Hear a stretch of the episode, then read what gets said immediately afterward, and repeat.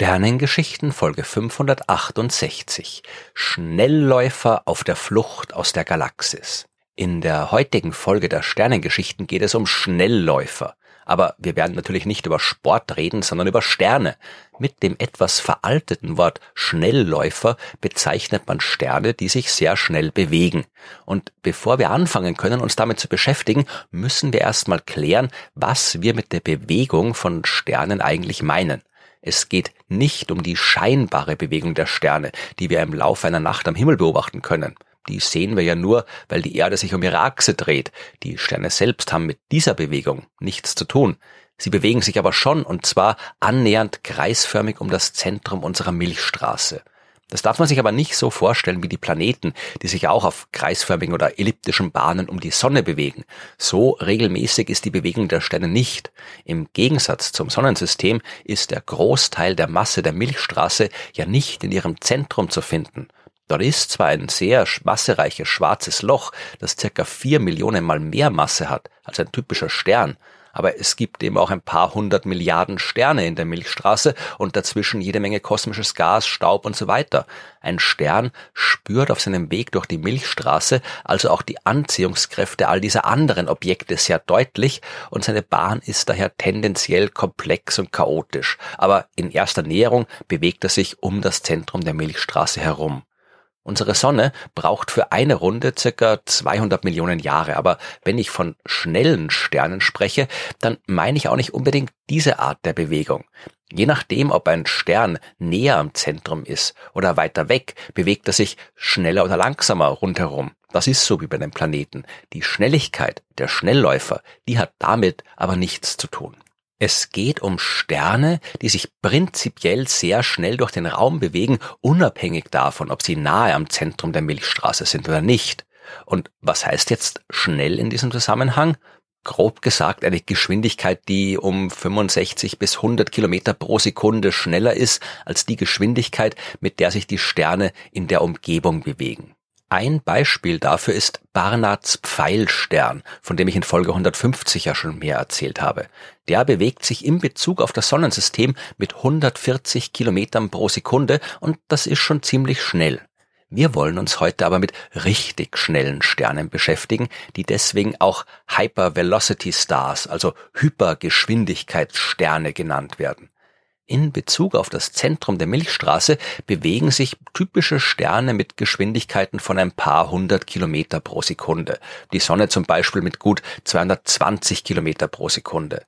Es gibt aber Sterne, die sich mit mehr als 1000 Kilometer pro Sekunde bewegen und genau um die soll's heute gehen. Dass es solche Sterne geben könnte, hat der amerikanische Astronom Jack Hills 1988 in einem Fachartikel erstmals vermutet. Seine Idee war die, die Mehrheit der Sterne, die zieht ja nicht allein durch die Milchstraße, sondern tut das als Teil eines Doppel- oder Mehrfachsternsystems. Und in den späten 1980er Jahren, da hat man auch schon sehr stark vermutet, dass sich im Zentrum der Milchstraße und den Zentren aller großen Galaxien enorm massereiche schwarze Löcher befinden, was ich ja in Folge 455 schon ausführlich erzählt habe. Man war sich damals zwar nicht absolut sicher, aber wenn da so ein Loch ist, dann kann es passieren, dass ein Doppelsternsystem auf seinem Weg durch die Galaxie in die Nähe dieses Lochs gelangt. Und dann wirkt die Gezeitenkraft. Auf den Stern, der dem schwarzen Loch näher ist, wirkt eine sehr viel stärkere Gravitationskraft als auf den Stern, der ein Stück weiter weg ist. Das Paar wird auseinandergerissen, der nähere der beiden wird vom schwarzen Loch quasi eingefangen und beginnt es zu umkreisen, der andere Stern verliert dann plötzlich seinen Partner und wird hinaus ins All geschleudert. Es ist ein bisschen so wie beim Hammerwerfen. Zuerst drehen sich Mensch und Hammer gemeinsam im Kreis, aber sobald der Hammer losgelassen wird, saust er mit hoher Geschwindigkeit davon. Hill hat es damals alles durchgerechnet und ist zu dem Schluss gekommen, dass, je nach Masse des schwarzen Lochs, Sterne mit bis zu 4000 Kilometer pro Sekunde davonrasen könnten. Und wenn man so einen Hypervelocity Star findet, dann wäre das ein ziemlich guter Beleg dafür, dass da wirklich ein supermassereiches schwarzes Loch im Zentrum unserer Galaxie sitzt, weil was sollte sonst in der Lage sein, einen Stern mit so einer Geschwindigkeit fortzuschleudern? Im Jahr 2005 hat man, belegt durch sehr viele andere Beobachtungsdaten, schon längst keinen Zweifel mehr an der Existenz des supermassereichen schwarzen Lochs im Zentrum der Milchstraße gehabt. Aber Jack Hills Vorsage ist spät aber dann doch noch eingetreten. Warren Brown, Margaret Geller, Scott Kenyon und Michael Kurz haben einen Stern entdeckt, der sich in Bezug auf das Zentrum der Milchstraße mit 853 Kilometer pro Sekunde bewegt hat. Das ist zwar weniger als Hill prognostiziert hat, aber war die damals höchste beobachtete Geschwindigkeit für einen Stern in der Milchstraße.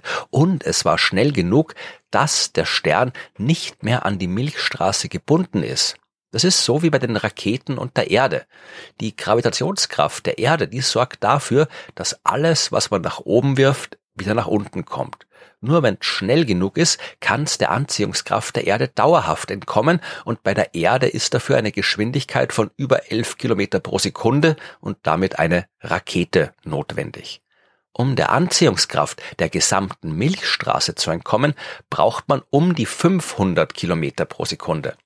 Das hängt natürlich davon ab, ob man sich nahe am Zentrum befindet, wo die meiste Masse ist, oder weit außen, wo man nicht mehr so viel Anziehungskraft überwinden muss. Aber bevor es zu kompliziert wird, halten wir fest, die Geschwindigkeit dieses Sterns, die war definitiv schnell genug, um sich dauerhaft von der Milchstraße entfernen zu können was der Stern mit der Bezeichnung SDS J090745.0 plus 024507 auch vorhat. Er bewegt sich direkt vom Zentrum der Milchstraße weg und wird diesen Weg auch dauerhaft fortsetzen, bis er irgendwann im intergalaktischen Raum verschwunden ist. Deswegen hat man ihm auch den Spitznamen Outcast, der Ausgestoßene, verpasst. Outcast hat für den Weg vom Zentrum der Milchstraße bis dorthin, wo man ihn entdeckt hat, gut 80 Millionen Jahre gebraucht. Und das passt auch sehr gut zu seinem Alter und auch seine chemische Zusammensetzung, die zeigt, dass er vermutlich vor genau diesen 80 Millionen Jahren irgendwo in der Nähe des galaktischen Zentrums entstanden sein muss als Teil eines Doppelsternsystems, genau wie es Jack Hill vorhergesagt hat. Sein Partner ist vom schwarzen Loch eingefangen worden und Outcast wurde auf seinen Weg hinaus aus der Galaxis geschleudert. Diese Begegnung mit einem schwarzen Loch ist der einzige plausible Weg, wie Outcast seine enorme Geschwindigkeit erreicht haben kann. Mittlerweile haben wir auch eine Handvoll anderer Hypergeschwindigkeitssterne entdeckt, die zum Teil noch schneller unterwegs sind als Outcast. Zum Beispiel S5 HVS1, der im Jahr 2019 gefunden wurde und sich mit fast 1800 Kilometern pro Sekunde bewegt. Vor circa fünf Millionen Jahren muss auch er seinen Partnerstern bei einer Begegnung mit dem galaktischen Schwarzen Loch verloren haben. Mittlerweile befindet er sich fast 29.000 Lichtjahre von der Erde entfernt und damit schon weit von der Zentralregion der Milchstraße weg. Auch er wird den intergalaktischen Raum erreichen und sich zu den vermutlich zahlreichen anderen Sternen gesellen, die dort im Lauf der Zeit gelandet sind. Wie viele es genau sind, das ist schwer zu sagen, aber da alle Galaxien durch äh, die beschriebenen Prozesse immer wieder Sterne rauswerfen, wird schon eine durchaus relevante Menge sein. In einem typischen Galaxienhaufen könnten die intergalaktischen Sterne zusammengenommen eine Masse haben, die der einer Galaxie gleichkommt.